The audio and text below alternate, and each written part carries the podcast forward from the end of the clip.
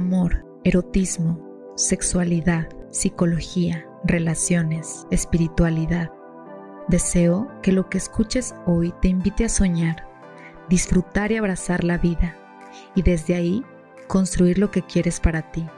Soy Lola Fuensanta, psicoterapeuta, y este es mi podcast La vida a través del placer.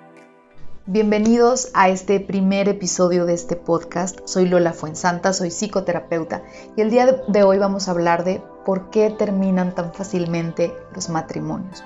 Alrededor del 70 u 80% de las relaciones de pareja terminan en divorcio. ¿Por qué pasa esto? Hoy vas a descubrirlo en este podcast. Antes de entrar al tema vamos a hablar de qué son los estereotipos. Los estereotipos es pues, un patrón o modelo de cualidades que pues es conocido por todos, que está de acuerdo a la cultura y a un contexto histórico. Un ejemplo de estereotipo es cómo debe ser la madre dentro del contexto familiar. Una madre abnegada, sufrida, que lo da todo por los hijos. Cómo debe ser el padre, frío, fuerte, formal, proveedor. Cuando uno se sale de los estereotipos, ¿qué es lo que pasa? Vamos a hablar también acerca de esto. ¿Qué es el matrimonio y qué es la relación de pareja? Porque muchas veces se confunden, sin embargo son entes diferentes, entes que necesitan nutrirse de diferentes maneras y necesitan dedicarles el tiempo correspondiente. El matrimonio hay un intercambio de roles entre ambos miembros que se asumen como naturales e incuestionables. Hay ciertas jerarquías, división de trabajo, eh, que ya están preestablecidas. Es decir, yo, mujer, ya sé cuál es mi rol dentro de mi familia, dentro de mi casa. Yo, hombre, ya sé cuál es mi rol como hombre. Yo, hijo, también tengo que asumir mi rol. Yo sé qué trabajo me toca hacer. Sé quién es el que manda más, quién es el que no manda nada. Y los objetivos son muy, muy claros, porque si existe el matrimonio, es porque cumple ciertas necesidades dentro de la sociedad. Y aquí van las necesidades que cumple. Hay una seguridad material, hay una procreación de hijos y hay una fundación de la institución familiar. Entonces, por esto existe, porque hay que ver cómo nos las arreglamos en este mundo para dividir nuestros bienes, para saber qué es mío, qué es de aquel, para no meterme en lo que es de aquel, para procrear hijos, para tener esa seguridad en esos hijos, para darle seguridad económica a esos hijos. Entonces, por eso existe el matrimonio. Por eso se defiende tanto el matrimonio, porque si no habría como un desorden.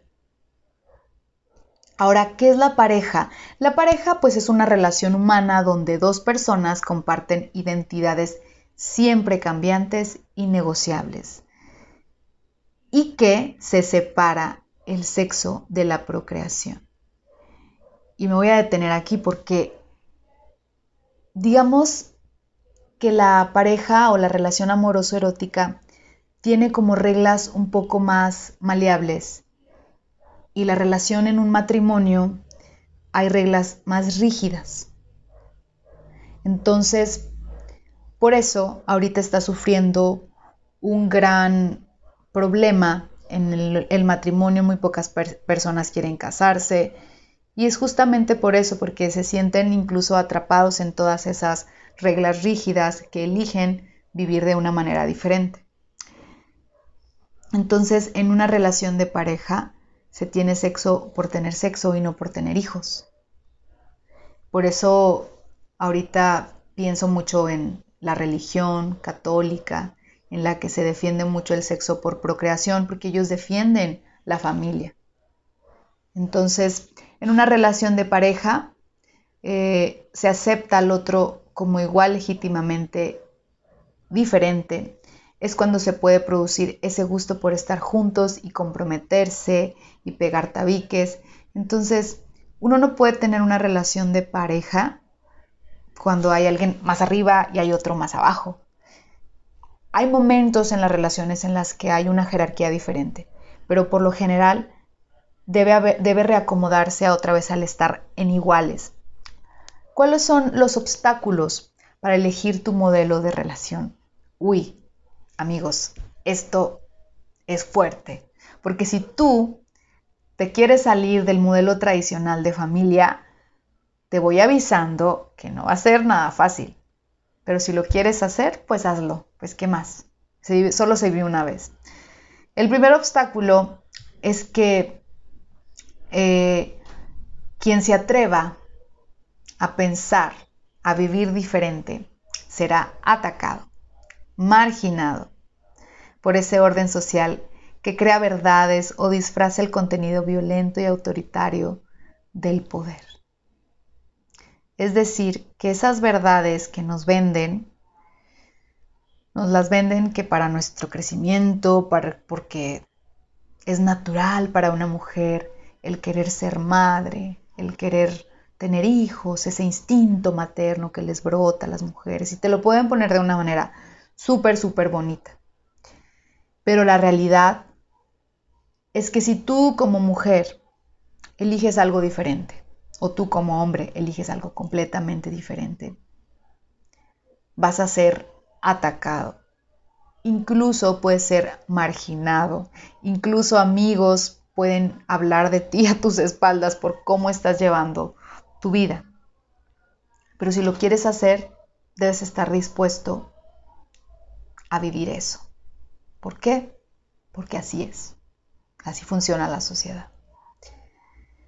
El miedo a dejar de pertenecer al grupo social nos lleva a creer y a repetir el modelo convencional. Entonces, a veces, a veces tienes miedo de dejar de pertenecer al grupo y por el grupo y por la presión social permites muchas cosas. Entonces, eh, no es no es por ser mala onda con ustedes, pero la realidad es que Muchas personas por ese miedo ceden y llevan una vida que, que no quieren, que no les gusta, que no les llena. Entonces la lógica social establece que las parejas deben casarse, volverse convencionales y fundar una familia, pues para evitarme problemas, ¿verdad? Lo hago. Pero esto tiene un precio que pagar y ahorita vamos a hablar de los precios que se pagan. Lo que hace incompatible con la relación de pareja al matrimonio es que evoluciona a otro ritmo completamente diferente. Los vínculos que unen a las personas como amantes se comienzan a olvidar. Entonces muchos matrimonios que ya tienen 30 años dicen, oye, o sea, ya no me acuerdo ni por qué me enamoré de mi pareja. Se, irán reemplazando por actividades de la cotidianidad. Entonces, ya ahorita lo más importante no son mis deseos, mis gustos, sino la seguridad económica y mantener esta familia que sale, pero que bien caro, y, y económicamente, pero también emocionalmente. Cuando te oprimes tus deseos, tus gustos, tus intereses por la familia y empieza a, una, a haber una pérdida de erotismo. Entonces, muchas parejas sacrifican todo esto y dices, ¿por qué lo hacen? O sea, si no están a gusto, si no se sienten felices, alegres, plenas en su relación, ¿por qué continúan? Pues porque dentro de esa institución matrimonial hay un reconocimiento social. Y ese reconocimiento social pues se siente padre, se siente rico ser señora de no sé quién y ser este, la dama, la, la mujer que cumplió y que hay un éxito, hay un éxito como persona, como mujer al ser madre, tener hijos, criar. Entonces es difícil soltarlo y por eso muchas personas siguen ahí años, años, años, aunque estén insatisfechas. Y esto me recuerda a un caso que tuve, que les voy a platicar. Pues él era un hombre exitoso, tenía un negocio próspero, eh, él era eh, doble A, tenía un grupo, iba casi las 24 horas, era un grupo de las 24 horas que son grupos como que te demandan más tiempo que un grupo normal de AA. Entonces, eh, él por lo general nunca estaba en casa y ella era, me parece que era enfermera o algo así, pero venían a salvar su matrimonio después de 20 años de matrimonio, después de la pérdida de un hijo por un cáncer muy agresivo, de leucemia. Entonces ella empezó a cuestionar si estaba bien seguir en esa relación o, o terminar la relación, porque cuando falleció el hijo se da cuenta de que el tiempo es finito y que de qué sirve estar en una relación en la que no se siente plena, quiere seguir adelante, pero no puede. Entonces esta persona, esta mujer estaba en, esa, en ese conflicto, ¿verdad? En, sigo en esta relación y socialmente aceptada y, y, las personas me van a ver como, como que la he hecho en la vida o termino esta relación porque no soy feliz, porque con la muerte de mi hijo me ha enseñado la vida o me ha enseñado Dios, cualquiera que sea su descripción acerca de, del por qué, me ha enseñado que debo ir y disfrutar y comenzar a hacer mi vida. Entonces estaba esa persona, esa, esa mujer en una encrucijada en su vida, en una bifurcación que tenía que tomar un camino u otro y que podía ser muy criticada por terminar su relación. Entonces, hay ciertos síntomas que tú puedes identificar, que tú tienes en tu relación, en los que hay un deterioro individual, que primeramente va a afectar a uno y luego va a afectar a los dos. Entonces, ¿cuáles son estos síntomas? El primero es que hay una tristeza crónica. De repente no saben por qué, te empiezas a sentir así como que algo no encaja bien, como que estás fuera de lugar, como que no hay como un motivo de vivir. Y empieza a, a disminuir la energía y el optimismo por la vida.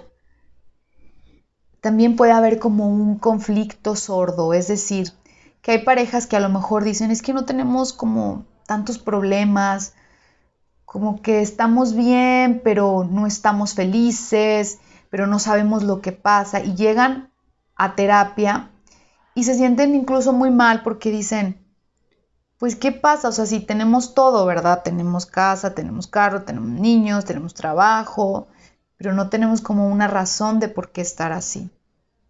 Y es justamente porque no han desarrollado los momentos de pareja y los momentos de padres o los momentos del matrimonio. Entonces, el darle ese tiempo a la pareja amoroso erótica que muchas veces se olvida por querer cumplir con lo otro, por lo que nos da más reconocimiento social, pues no se hace consciente. Ahora, eh, cuando, cuando cada uno de los miembros empiezan a tener síntomas de que eh, no se renuncian a sus deseos, a sus intereses, todo es por la pareja o por la institución familiar. Entonces se escuchan muchos, ay, pues es que a mí me gustaba mucho la pintura, por ejemplo. Ama, amo la pintura, pero pues yo no puedo dejar mi trabajo por volverme pintor, porque la familia, cómo los voy a mantener. Entonces, pues empiezan a tener que matar esos deseos también conozco incluso casos de amigos o amigas que tenían como que un gusto por la actuación, por, el, por la comunicación y lo dejan por ser madres o ser padres. Entonces, esto va generando una disminución del placer, de la alegría de la persona, del ser humano. Eh, digamos que tú mismo estás castrando tus deseos, estás inhibiéndolos, que al final no se puede. Hay una disminución del deseo erótico, es decir, ya no siento lo mismo por mi pareja. Pues claro, porque no lo has cultivado. También hay un efecto en los hijos, porque los niños reciben tanta presión, porque imagínate que tu padre o tu madre dejó todo lo que ama en la vida, sus gustos, sus intereses, sus pasiones, para tenerte a ti, para criarte a ti, para darte de comer, para darte estudio. Entonces te sientes tan presionado y eso se traduce en muchos problemas en los hijos. En los más chiquitos, pues a lo mejor se hacen pipí en la cama, se hacen popó, hacen berrinches y en los adolescentes pues hay rabietas y un montón de cosas, ¿verdad? Pues la amabilidad, las atenciones, la admiración, el placer comienzan a ser desconocidos para la familia. Entonces, ves a la familia y es muy fácil identificar a familias en las que el placer de vivir no existe. Entonces, mamá y papá pues son como pues como unos zombies. Y eso se transmite tristemente en los hijos. Se les da el mensaje de que la vida no merece ser vivida. Y al contrario, la, vida es hermosa y la vida merece ser vivida y disfrutada. Y si se te ocurre hacer una cosa, pues la haces. Y luego si ya no la quieres, pues haces otra cosa. Porque nuestro ser viene aquí a experimentar cosas bellísimas y no a, a morir lentamente. Entonces, mediante la relación amoroso-erótica, eso te trae a la vida instantáneamente. Y el nutrirla te va a dar un montón de beneficios primeramente en tu estado de ánimo y después en la forma en la que tú estás satisfecho de todo lo que has logrado y lo que has hecho en tu vida. Ahora, para terminar amigos, voy a hablar de algunas soluciones prácticas, fáciles, de cositas pequeñitas que puedes comenzar a hacer si tú te estás dando cuenta de que hay pues un cierto síntoma de deterioro en tu relación. Entonces, ¿cuáles son las posibles soluciones?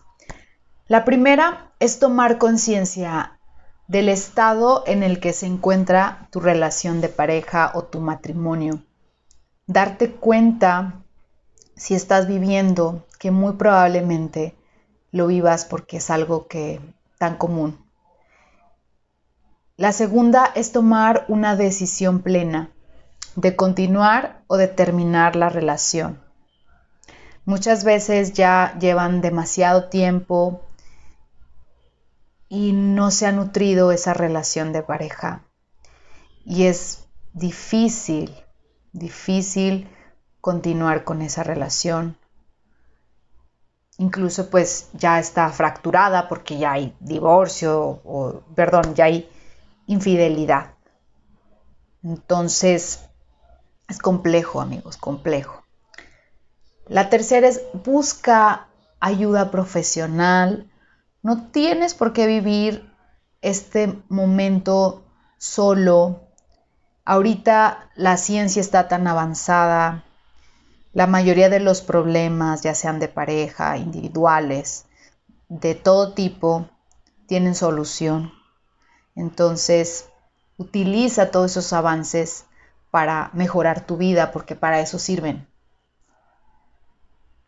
El cuarto es, y esto ya es más como recomendación para tu relación de pareja, promover un momento, un espacio, ya sea a la semana o a la quincena, en el que tú y tu pareja pues comiencen a tener ingredientes que son súper importantes en las relaciones, como el juego, el deseo, la incertidumbre, la novedad, la conversación, porque eso nutre las relaciones de pareja.